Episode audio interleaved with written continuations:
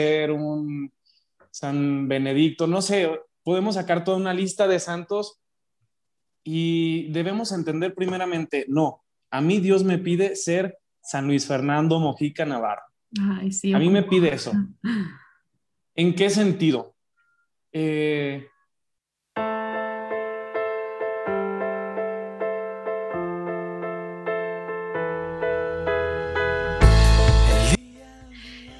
Bienvenidos a su podcast favorito, en la tercera temporada de Santos o Nada. Y sí, si están escuchando, la tercera temporada, la que muy probablemente les estuve presumiendo este, ahí por mis historias, ¿verdad? Dentro de las personas que tengo como contactos, que para mí creo que son el medio más grande para llegar a las almas. Ahí estuvieron escuchando que esta temporada, de verdad, cuando estuve escribiendo cada uno de los títulos, eh, bueno, este de hecho fue inspirado por la persona que va a estar invitada hoy, pero estos títulos en verdad fueron como una inspiración de Dios porque la santidad se lleva con algo, ¿no? O sea, como que va con ingredientes distintos, entonces estos ingredientes se van añadiendo en el caminar de cada proceso eh, espiritual, cada proceso que, la, la persona va viviendo y bueno, yo comparto este podcast porque llevo un proceso de búsqueda, ¿verdad? Con Dios y de mi propio camino de santidad. Pero hoy tengo una persona aquí eh, especial. Bueno, todas las personas que invito aquí son especiales porque yo sé que han tenido un encuentro con, con el amigo del que yo a veces les voy hablando, porque no, no normalmente les digo como de que de que Jesús es todo y así, pero realmente pues por quien hago este podcast es por él, entonces creo que no hay mejor motivo, ¿verdad? Y esta persona que está aquí, pues ha, junto conmigo tenido ese mismo ideal, así como todas las personas que les he presentado. Y pues bueno, él se va a presentar y va a hacer la inauguración a esta tercera temporada de Santo Sonada, que de verdad les va a llegar al corazón, así como ha llegado al mío. Y pues creo que vamos a disfrutar mucho este capítulo que también ya tanto esperábamos, ¿verdad? Entonces, pues bueno, bienvenido a este podcast. No voy a decir el nombre para que se presente el solo. Es que onda, mucho gusto estar aquí con ustedes, eh, participando de este podcast junto con Laura. Mi nombre es Luis Fernando Mojica Navarro. Eh, tengo 24 años, próximamente 25. más viejo. Pero aquí andamos con la gracia de Dios, primeramente. Y pues un gusto compartir con ustedes, pues más que nada la experiencia de Dios, que pues es la que a la verdad y, espero y el, y el Espíritu Santo nos ilumine para pues llegar a ustedes. De hecho, sí, ahorita el Espíritu Santo, qué bueno que lo invocas, porque yo nada más me di como una persinada antes de empezar, pero el Espíritu Santo es el que va a inspirar nuestros dos corazones aquí y también el de las personas que nos estén escuchando, que se están disponiendo por ahí. Eh, a, escuchar o ponerle play a este podcast y a esta tercera temporada. De hecho, eh, no piensen que a lo mejor se van a escuchar ruidos de fondo, pues porque estamos desde nuestro propio estudio, que es nuestra casa, que es su casa también, y se va a escuchar unos cuantos ruidos por ahí que les pedimos nos disculpen, pero no crean que estamos en la calle porque así se llama el, el episodio, ¿verdad? Santos de la calle y nos íbamos a salir a entrevistar personas realmente mm, este episodio, como le platicaba Mojica cuando nos poníamos de acuerdo, em, es un episodio que como le decía que es una provocación del, título, ¿verdad? Pero como esa provocación de, ¿cómo que de la calle? O sea, un santo de la calle. ¿Me vas a hablar de un santo que vivía en la calle o, qué, es, o qué es de lo que va a tratar? Entonces, para esto voy a invitarte, eh, amigo, primera vez que te llamo amigo, porque ya somos amigos en Cristo a que compartas con las personas a qué nos referimos con este Santos de la Calle, que fue una inspiración que yo te pedí que me ayudaras para ponerle como título a este podcast.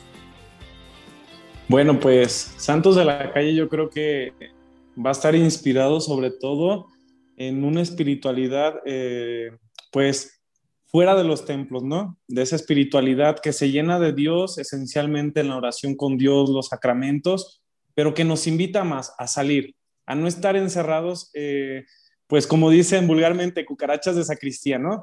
Eh, salir y ir más allá. Eh, como dice al final de la Eucaristía, vayamos a hacer vida a lo que aquí hemos celebrado. Eso es ser un santo de la calle, tener el amor de Dios así bien presente con todas las personas, con uno mismo, en la vida propia, con lo que hace, pues que esa historia de, de vida de uno esa historia de salvación que va forjando Cristo en nuestros corazones, pues se haga un proyecto de realidad en la voluntad de Dios, que se haga palpable, que se materialice, ¿verdad? Yo creo que esa es como la esencia de ser santos de la calle, santos que no ser personas que profesan su fe no solo de palabras, sino de actos.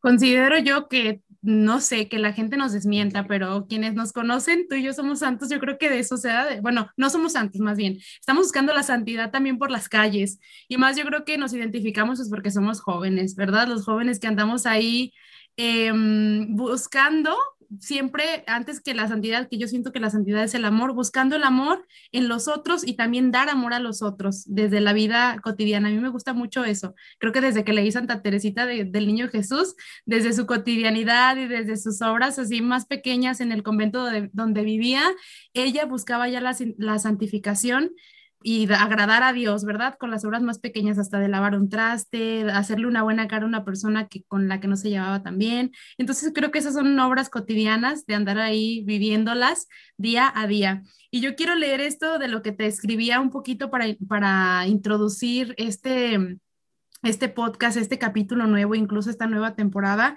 que si te sientes alejado o ajeno al podcast, porque digas, ¿sabes qué? Es que son dos personas súper católicas que me están hablando algo que, de lo que yo no conozco, incluso de un amor del que yo no me he encontrado personalmente. Eh, no te sientas ajeno a ello, ¿verdad? Te invitamos a que si estás escuchando esto o incluso si no has tenido tu espiritualidad ahorita muy bien regulada, porque a veces así andamos, que no andamos como muy preparados, y lo digo por experiencia, pues también te invito a que vuelvas como a abrir tu corazón para, para esto, a lo que Dios nos está invitando, porque no nada más nosotros a ti, sino creo que es el mismo Dios, ¿verdad? Aquí yo, yo me encantaba esta parte de, del que, por ejemplo, podemos llegar a ser santos de la calle porque se habla de una santidad y también se habla de una miseria, ¿verdad? De la persona, pero de la persona al no responder a lo que un amor más grande que nosotros nos está pidiendo, ¿verdad? Que es el solo espíritu y también, otra, por, otro, por otra parte, es la materia, o sea, sí somos espíritu, pero también somos cuerpo y cómo se complementa. Eh, a lo mejor nos estamos metiendo a, a, cosas muy de la persona, muy antropológicas, pero todo eso se va integrando desde el amor, del que les vamos a hablar incluso en este, en este podcast y creo que en otra palabra que también a mí me gusta mucho, la cual también le pedí a Mojica que antes de que habláramos de todo esto de, de Santos de la Calle, le decía que a mí me encantaría hablar con él de tal cosa que ahorita les vamos a mencionar adelante, ¿verdad? Que tiene mucho que ver con el perdón y perdonarte y perdonar y, bueno, salir, salir con nosotros. Pero quiero que nos platiques eh, esta parte eh, desde tu espiritualidad y desde tu vivir, porque a lo mejor no se los mencionó, pero aquí tenemos a un seminarista ah, en salida, ¿verdad? A lo mejor ahorita no propiamente como en el seminario y tus compañeros que te van a escuchar por aquí van a ver que pues al estar a lo mejor para el seminario se sigue haciendo apostolado y Dios te sigue invitando, porque créeme que al invitarte a este podcast a lo mejor también fue de Dios, ¿verdad? No creo que sea de Laura, sino de Dios eh, seguirte llamando a, compartir con los jóvenes que tanto lo necesitamos, pues ese amor, ¿verdad?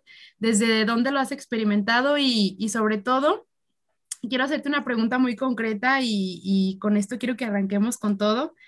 ¿Qué nos está pasando a los cristianos, verdad? o incluso a las personas, así tal cual, sin poner como una etiqueta de, de religión, que después de 20 siglos o casi en el siglo XXI, seguimos considerando como, o nos seguimos considerando indignos de Dios y solamente ponemos nuestra miseria. O sea, ¿qué es lo que nos sigue diciendo? ¿Sabes qué? Como que yo no puedo, yo no puedo llegar a la santidad, yo no puedo llegar a ser santo porque, pues no, soy una persona X, como dicen los jóvenes, ¿no? Pues primeramente yo creo que debemos aceptar el amor de Dios, eh, tal cual como es. Eh, no nos creemos muchas veces merecedores porque nosotros no, sentimos que no damos mucho o sentimos que no estamos cumpliendo lo que Él nos pide. Primero, entender que lo que Dios nos pide es dejarnos amar, ¿no? Hay muchos santos que dicen, ah, pues solo deja que Él te mire, solo siente su amor. Yo creo que es la primera esencia de, pues, de sentirnos plenos, ¿no?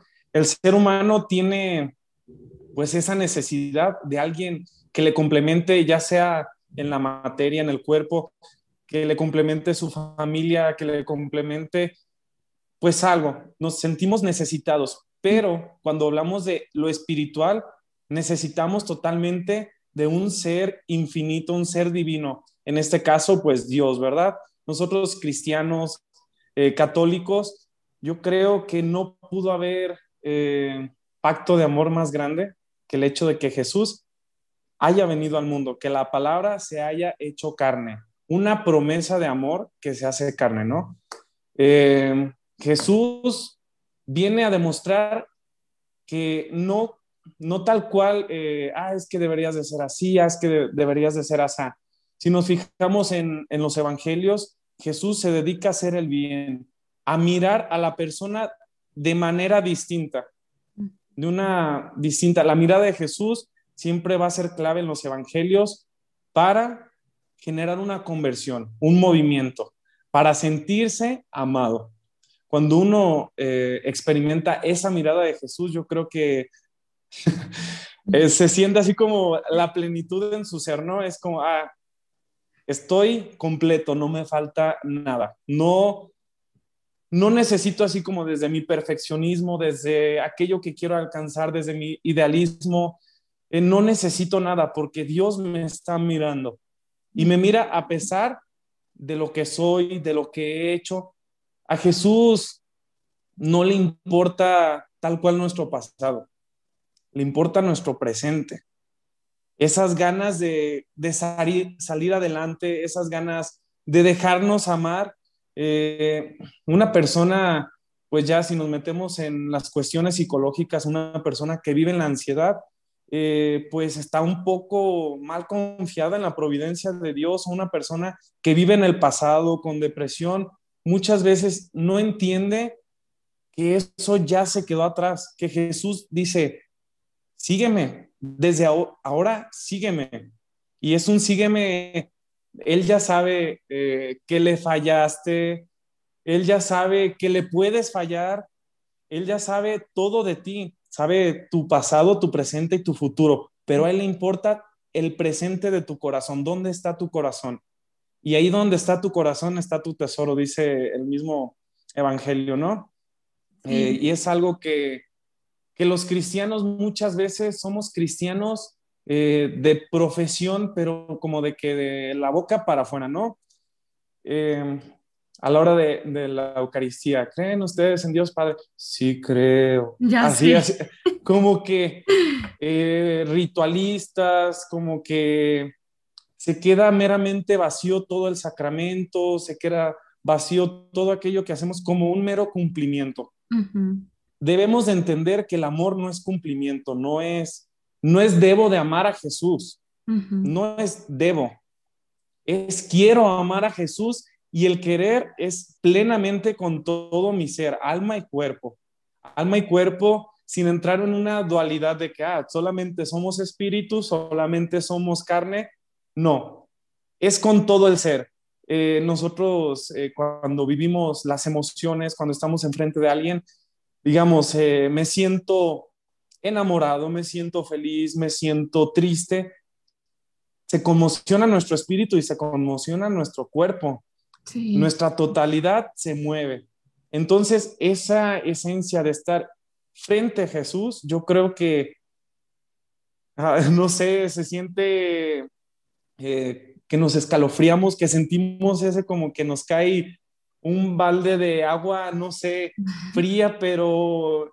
Como rica, no hay calor.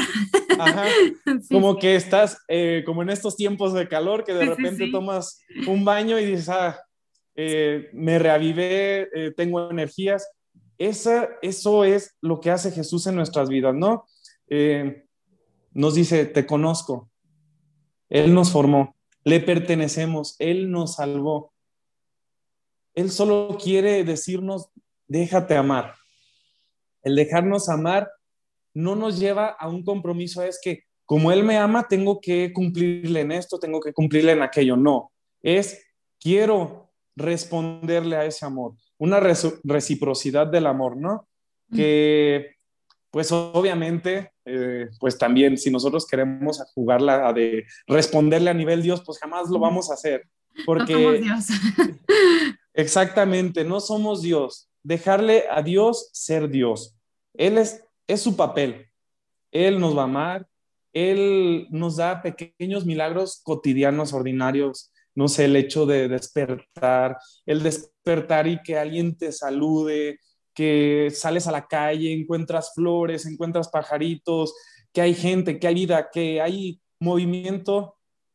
Es como el amor de Dios que nos despierta. Órale, estoy aquí. Date cuenta, amigo, date cuenta. Amiga, date cuenta, por favor. Oye, date y ahorita... cuenta que estoy aquí. Sí, fíjate que ahorita que dices eso, ay, hasta como que me abren los ojos a mí, aunque a mí muchas veces me lo han dicho y me lo han repetido, no cabe duda que cuando te lo vuelven a decir o te lo recuerdan, o sea, lo vuelves a sentir, es como cuando te dicen, ay, es que tu, esposo te ama, ¿no? Y tú dices, ay, sí, ya no me acordaba de eso, ¿no? Ah, es que, sabes que Jesús te ama. Ya te lo han dicho un montón de veces, pero siempre sabernos en el amor, o sea, sabernos amados por alguien, sabernos importantes por alguien, te recuerda e incluso como dices tú, te sacude, te, te, pone chinita la piel, te, no sé, te estremece saber que, que eres amado, eres amado y, y, no un amor así como una vez platicaba un maestro, hay personas que somos, porque las personas somos incanijas a veces, somos que condicionales, ¿no? Condicionamos el amor, es que yo te condiciono, yo te amo, pero con una condición, a que me ayudes a, no sé, ¿verdad?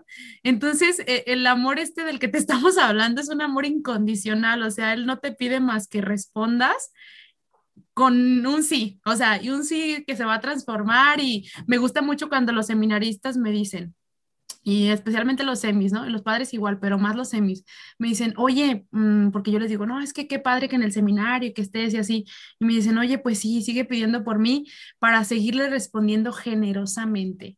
Entonces, cuando siempre que le agregan generosamente, como que yo digo, qué necesidad de ponerle esa palabra, pero ahorita que tú estás diciendo todo esto, es como con, con esa docilidad, ¿no? De decir, no porque voy a ser perfecto, no porque me voy a exigir muchísimo, sino porque lo quiero hacer desde el corazón, o sea, no desde el, ah, me encantó eso que dijiste del, del no porque tengo que, ¿verdad? La gente dice, es que tienes que ir a misa y la, la iglesia te, no es que me da risa, porque la iglesia te fuerza y la iglesia te impone y así. Yo puedo afirmarles que la iglesia no te impone porque a mí, de verdad, me hace muy feliz ir a misa y no se los digo como de los dientes para afuera. Ustedes me han visto que yo soy muy contenta y feliz cuando estoy en una Eucaristía porque realmente lo necesito. O sea, mi corazón llega a un punto mm, donde ya no es como que tengas que ir porque tu papá te dijo, hoy es domingo y vamos a misa, sino porque tu corazón anhela eso. El ejemplo que decías como de un balde de agua fría en tiempos de calor, para mí, a lo mejor en palabras más chuscas, es como una coquita eh, también en tiempos de calor, ¿no? Qué frescor sentirlo dentro de tu cuerpo y de tu corazón, pues ese, pues ese llamado. Oye, pero aquí hay una controversia, o sea, de las personas y sobre todo de, de, o sea, de andar santo, siendo buscando la santidad en la calle. ¿Cómo busco la santidad cuando todo me lo impide? Y yo creo que aquí tú no me vas a dejar mentir, que nosotros hasta nuestra espiritualidad así muy cerca de Dios, como nos dicen, es que tú estás más cerca de Dios, tú pídele que no sé qué, como si a nosotros Dios nos dijera, ay, a ti te hago paro porque eres, porque estás conmigo, ¿no? O sea, a veces andamos más alejados que ni ustedes, ¿no? Pero ¿cómo lo hago cuando todo me lo impide? Ahora te lo pregunto desde Laura, y pues desde estas personas que también piensan que la santidad como que es solamente un tabú o algo que la gente dice, una palabra trillada. Bueno, pues yo primeramente creo que eh, debemos de entender que los santos que vemos en los retablos de los templos son una muestra de que se puede alcanzar la santidad. Eh, estas imágenes que nos evocan en que hay un camino para encontrar la santidad. Pero la verdadera pregunta es, eh, yo debo de ser un San Agustín, yo debo de ser un San José Sánchez del Río, yo debo de ser un San Benedicto, no sé, podemos sacar toda una lista de santos y debemos entender primeramente, no, a mí Dios me pide ser San Luis Fernando Mojica Navarro. a mí me pide eso. ¿En qué sentido? Eh, me lo pide, él me pide que sea feliz. Había un, eh, no me acuerdo, ahorita se me va el nombre, eh, un santo filósofo y teólogo que decía que la santidad o la beatitud es la felicidad de encontrarse con Dios.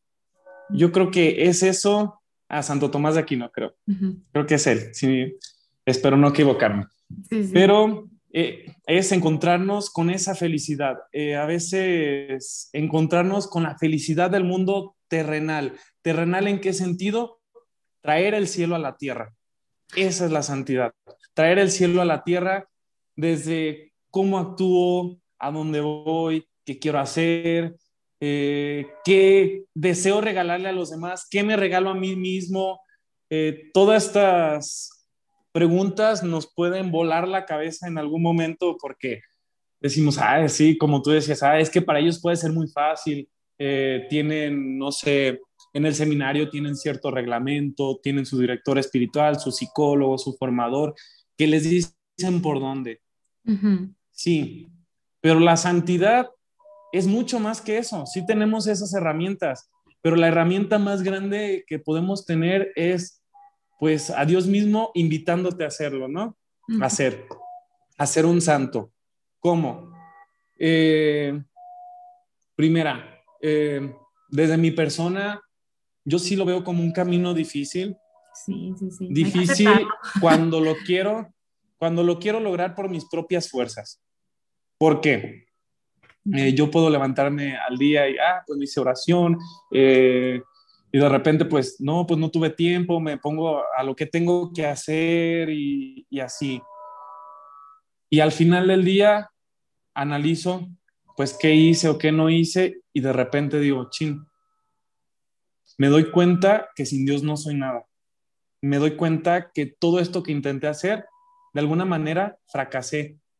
Y yo que lo creía poder hacer todo, o yo que creía saber hacer eso y fracasé. No porque Dios así como un rayo y que, le vaya mal a Luis Fernando porque no rezó. Jamás en la vida él no quiere eso, él no desea eso. Él a pesar de que, digamos, eh, soy, no hago mi oración, no hago esto, aquello, él se va a seguir comportando de una manera tan espléndida con nosotros, tan generoso con nosotros, que lo único que debemos entender que somos, pues, pequeños ante, ante Él y que Él es el que va a trazar nuestro camino, ¿no? Entonces, regreso a esta idea de, de los santos, eh, que me pide a mí ser santo. ¿Cómo puedo yo ser santo? Los santos no son alguien que han hecho algo extraordinario, no. Hicieron algo ordinario, amar. Exacto. Ay, qué bonito. Amar, día con día. Eso es lo que hicieron los santos. Eh, amar que pues que si me toca levantarme pronto porque tengo que acompañar, no sé, a unas señoras a rezar la liturgia de las horas, bien lo puedo hacer solo, pero pues voy con ellas, estoy amando lo que hago y de alguna manera ellas se sienten acompañadas.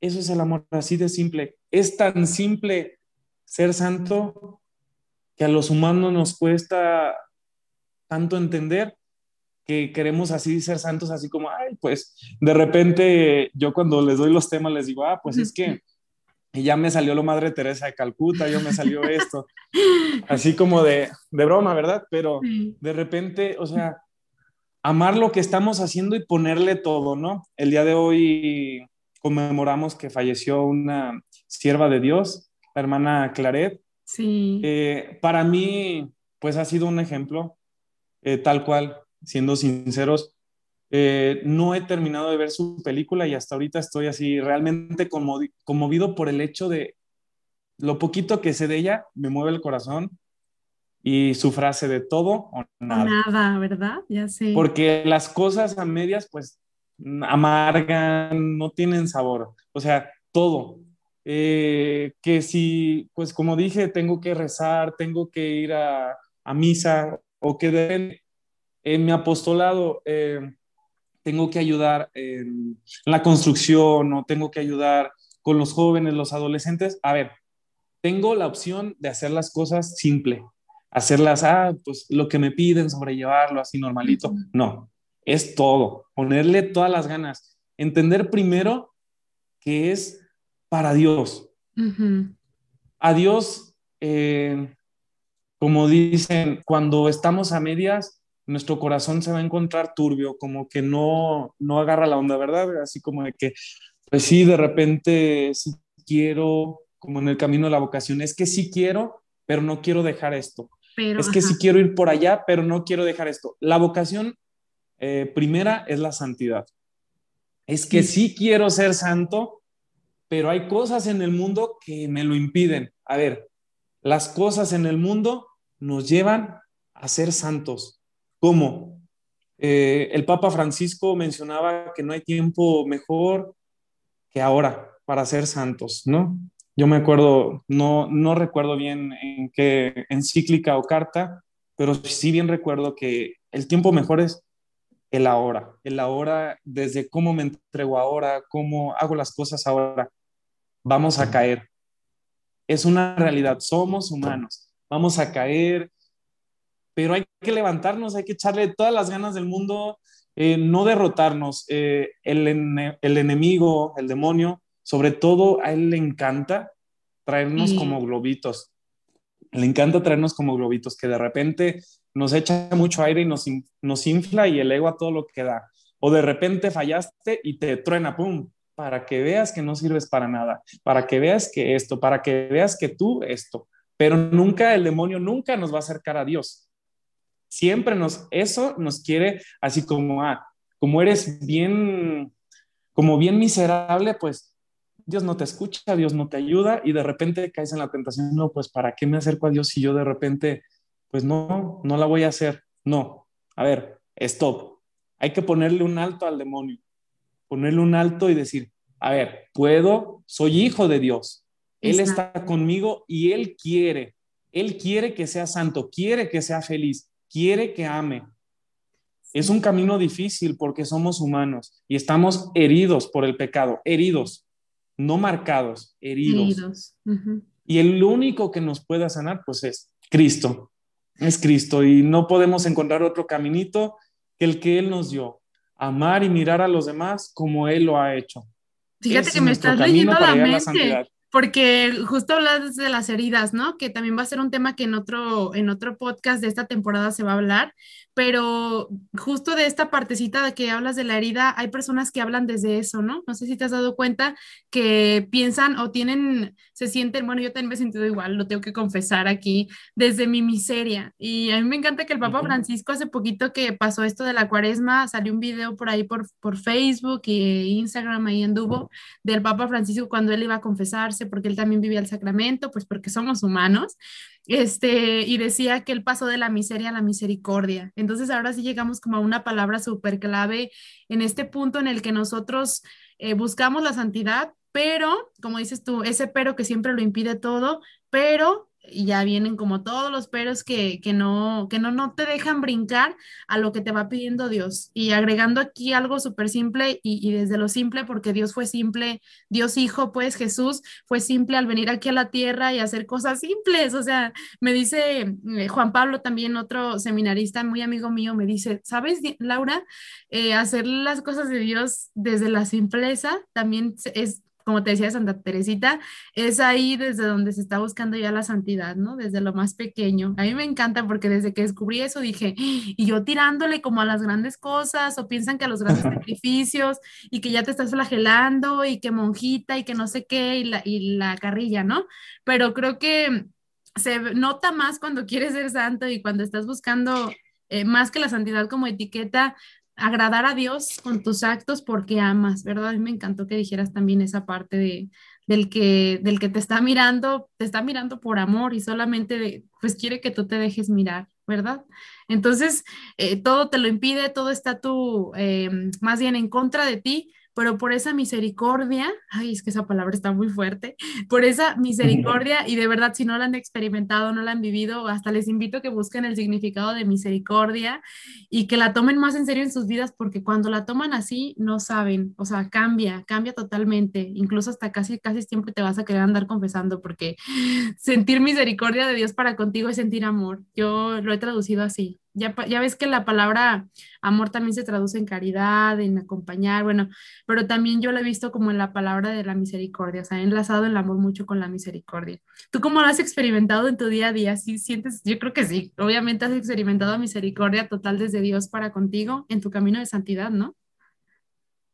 Sí, sobre todo, bueno, no sé, desde niño yo puedo tener, eh, entender hasta mi propio llamado desde la misericordia, ¿no? Sí. Porque de repente cuando yo, pues, empiezo a experimentar este llamado, pues yo era, si era de esos niños de que de, repente iban los semis eh, a la parroquia, yo estaba chiquito ya, eh, ¿quién va a ser sacerdote de yo, ya, ya, ya.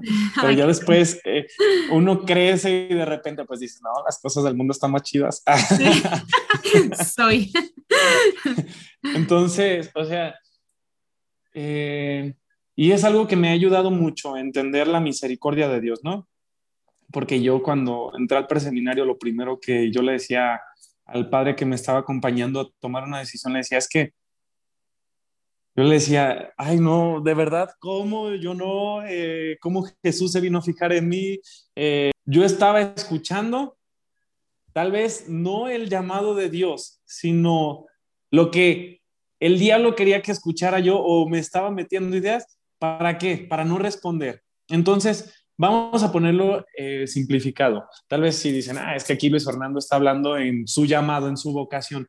No, esto se presenta en la vida diaria, ¿no? Sí, exacto. Y, y el diablo no le gusta que experimentemos la misericordia. Él tiene mucho miedo a que la experimentemos, porque cuando uno experimenta la misericordia, sabe que es cuando Dios triunfa en el corazón. Llega la es cuando, cuando pues ya somos, somos de Dios, ¿no? En ese momento, tal vez podemos caer, eh, pero no es acostumbrarnos. Eh, no acostumbrarnos a la misericordia de Dios como, ah, es que Dios debe de perdonarme, es que Dios como es amor, pues es obligación, ¿no? Una vez leía una frase de un filósofo como, ah, pues si Dios es amor, su trabajo que tiene es ser misericordioso. O sea, qué mente tan pequeña en limitar a Dios, eh, así como de, pues, me tiene que perdonar, sea cual sea. Pero ojo, experimentar la misericordia es, es lo que Él quiere. Sí, nos puede perdonar una y otra vez. Él no se va a bajar de la cruz. Él no se bajó de la cruz. Él quiso resucitar por nosotros, salir de la muerte, o sea, sacarnos de la muerte para que nosotros realmente experimentáramos la salvación, esa como ese fuá que sientes al salir del confesionario, ¿verdad? sí. Eh, cuando eh, pues ese fue un momento, ¿no? Cuando yo experimenté mi llamado, yo sí estaba realmente frustrado. Había noches que yo no dormía por decir, es que Dios, ¿por qué a mí? Eh, Dios, ¿por qué esto? Si yo esto, si yo aquello. O sea, yo tenía miles de excusas para decirle a Dios que no me ame. Sí. Oye, y aquí yo creo que muchos, muchos por dos, por tres, por cuatro, por cinco van a estar diciendo, ay, sí, yo también, yo también. Experimentado lo mismo. Entonces, eh, yo, por un decir, yo le ponía límites al amor de Dios, o sea, me sentía súper poderoso en ese sentido, así como, pues si yo te digo que no me quieras, no me quieras. No manches. Luis Fernando, ¿qué, qué tontito estabas, ¿no? ¿Qué tontito estás? Porque me vuelve a pasar y pues soy humano, ¿no? Sí. Pero lo que realmente a mí me movió, eh, yo entendí mi llamado hasta apenas bueno, no del todo, porque pues si lo entendiera, pues acabaría el misterio, ¿no? Ese misterio con mayúscula. Sí. Eh, bueno, empiezo a tener respuestas en mi llamado cuando vivo un retiro de ahora que salimos al servicio, vivo un retiro, un retiro que yo tenía muchísima necesidad de Dios, tenía un rato ya fuera del seminario por esto de la pandemia eh, y de repente experimentar la gracia de Dios en la confesión. Yo estaba literalmente en lágrimas. María Magdalena ahí presente con el Padre. y sabes qué fue lo único, o sea, eh, yo escribí, hice mi examen de conciencia y dije, no, a ver, un examen de conciencia claro, real y, y, lo que tengo, así bien. Sí. Lo que está en mi corazón. Yo quiero sanar, voy a permitir que el Señor me sane y ya pues empiezo, ah, pues esto, aquello, y así. Duré buen rato, sí, confesándome y pues sí, con las lágrimas. Y de repente, lo que más me gustó, pues, cómo se hizo presente Dios a través del sacerdote, ¿no? Que me dice, mira, Él te conoce desde mucho antes, esto que ya había dicho eh, al inicio, Él te conoce desde lo que has hecho, lo que puedas hacer. Y lo que realmente le importa es que estés con Él. Y, y yo entiendo como la esencia de mi llamado a eso. A Dios me ha invitado a estar con Él. Y desde ahí, o sea, esta miseria pasa a misericordia, ¿no? Sí. Ya no es, ya no es Luis Fernando que se siente una basura y no es por tirarme al piso para que vengan, ay, pobrecito Luis Fernando, no. Yo en esto sí, en esto sí, pues me conocen, saben que a, mí me gusta demostrarme como una, me gusta mostrarme como una persona fuerte, aunque sea lo más débil que puedan encontrar, me gusta como una persona fuerte. Entonces, eh, por fuera me siento así como una piedra, pero por dentro un algodón, ¿verdad? Sí, es que uno, eh. uno se sensibiliza y, y, ahorita que decías eso, me acordaba de mi hermana en la mañana, ahí la voy a quemar, no te quedes, no, no la voy a quemar más, ella me lo permite, ella le gusta. no, sabes que me decía, justo me decía, Laura, es que porque, porque a veces hasta te mandan mensajes así, dices, mi hermana estaba aquí en el otro cuarto, me estaba mandando mensajes existenciales y, y me decía, Laura, es que yo a veces considero que, que, no soy tan buena mujer como para merecer un hombre, ¿qué tal? Y así, ¿no? Como cuando las mujeres presentimos como esa, como si fuera, tuviéramos mucha miseria, ¿no? Por no dar tanto de lo que, de lo que un ser humano nos pide. Pero creo que si nos enfrascamos en el ser humano, o sea, como si, si un humano te pide eh, otra cosa muy del mundo, creo que desde ahí ya estamos mal, ¿verdad? Porque no nos enfocamos en, en lo que Dios nos pide, que es amor y que es lo que tú estás ahorita diciendo. También hace ratito me platicaba una mamá de un amigo mío, ese sí no lo voy a mencionar, pero me decía que cuando ella iba a ser mamá, que ella le decía a Dios, pero ¿por qué yo? Esa, esa típica pregunta que todos, ¿verdad? Incluso hay una canción de Camilo que, que se llama que ¿por qué yo? Si en este mundo hay millones, dime por qué conmigo, si yo no te merezco. Así como la más víctima. La víctima, la víctima. Pues, y yo también la, la, pues ahí lo he puesto eso, pero es como una pregunta que te, que te haces constantemente porque te sientes indigno, pero creo que aquí nos acabas de dar esta respuesta, Luis, del, me, me gustó cuando dijiste, yo, me, yo permití, o sea, yo permití que Dios me sanara, o sea, yo permití que llegara esa misericordia y que me inundara. Y yo creo que es cuando sale esa, no sé, ese gozo en el corazón cuando terminas de confesarte, no nada más en, en el sacramento de la reconciliación, sino hay un montón de, de, gestos que Dios nos muestra todos los días para saber que tú eres el elegido, o sea, tú eres el indicado para ser santo ahorita, o sea, ahorita, no mañana, no el día del niño, no el día de la madre, no de aquí a que haga una manda, de aquí a que prometa ya no tomar, de aquí, o sea, hoy, hoy Dios te está pidiendo desde tu cotidianidad buscar la santidad, porque no ser santo ya, ¿no? Sino empezar como con ese primer paso, que yo lo he mencionado mucho, ¿no? Como esos pasitos de santidad. Y, le decía a mi hermana, ya concluyendo esto, Dios hace nueva todas las cosas, porque ella también se sentía así muy indigna, muy así. Y a mí me encanta cuando me dicen eso, ¿no? Dios, si Dios hace nuevas todas las cosas, ¿cómo no va a ser de tu corazón algo nuevo? O sea, cuando te dispones, ¿cómo no te va a hacer nuevo a ti? ¿Cómo no te va a transformar? Entonces, como de hecho para dar este cierre, invitarlos a ustedes eh, y en este momento que, que, Mojica nos comparta esta parte de, del, yo creo que va muy enlazada y va muy de la mano con esto que estamos viendo en la Pascua, que, que, es no me quedé solo en la muerte y en el dolor y en el sufrimiento, sino que todo llegó a ser trascendente. A mí esa palabra me apasiona mucho, la trascendencia, ¿no? Que, que es incluso pues sí, de la, de la muerte a la vida. Entonces es emocionante, ¿no? Porque cuando una persona fallece, pues es el dolor, pero cuando estás confiado de, de que la vida eterna está por delante, pues es como dices tú, traes el cielo a la tierra. Entonces, pues creo que te agradezco, Luis, porque esto que nos acabas de decir me ilumina también el corazón a mí.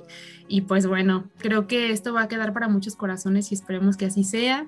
Y pues si tú quieres agregar algo más que, que tenga, que tenga esta parte de este tinte de Dios y si nos ayudas a hacer como esta oración inicial para que todo esto se concrete en Él, ¿verdad? No, no, en, no en nuestra humanidad como jóvenes, sino en, en lo que Él quiere hacer con nosotros y que nos siga haciendo nuevos. Bueno, pues primero quiero cerrar eh, diciendo diciéndole a, los que nos escuchan en este podcast, pues que no tengan miedo, no tener miedo, eh, ese miedo que nos hace, que nos paraliza. Eh, Dios está con nosotros, nos acompaña día con día, Él está vivo, ha resucitado, tú lo has dicho. Sí. Y Él, pues cuando nos dejamos amar, o sea, va a cambiar todo. Y para aterrizar todo esto que hemos reflexionado, ser un santo de la calle, ser, es ser ese santo de los pasitos, de dar pasitos pequeños, pero que nos lleven al cielo. Pasitos que nos que sepan llevar a Dios a los demás, ¿no? Sí. Y pues primeramente entender que eh, el pecado nunca va a triunfar, nunca va a triunfar porque pues Dios, Dios es todopoderoso. Y en nosotros pues entender que la gracia de Dios siempre nos va a fortalecer y nos va a llevar a ser santos, esos santos de la calle, esos santos que necesita el mundo de hoy. Eh, hace días subí una frase que decía, el, el dolor de que se vive en la actualidad nos lleva a recordar que debemos seguir actuando y apostando por el bien, ese bien que, que Dios nos hace eh, llegar a los demás, ¿verdad? Para aliviar pues esto que le duele a tantas personas, esto que el pecado trae al mundo.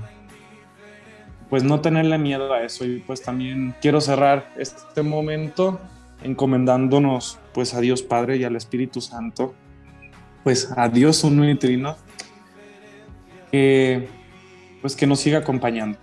Eh, Dios de todo poder, que quisiste compartir con nosotros nuestra naturaleza, eh, enséñanos a caminar sobre todo en la gracia y en la santidad. Levántanos siempre que caigamos y demuéstranos siempre tu amor que ante la ceguera que podamos vivir, seas tú nuestra luz y nuestra claridad.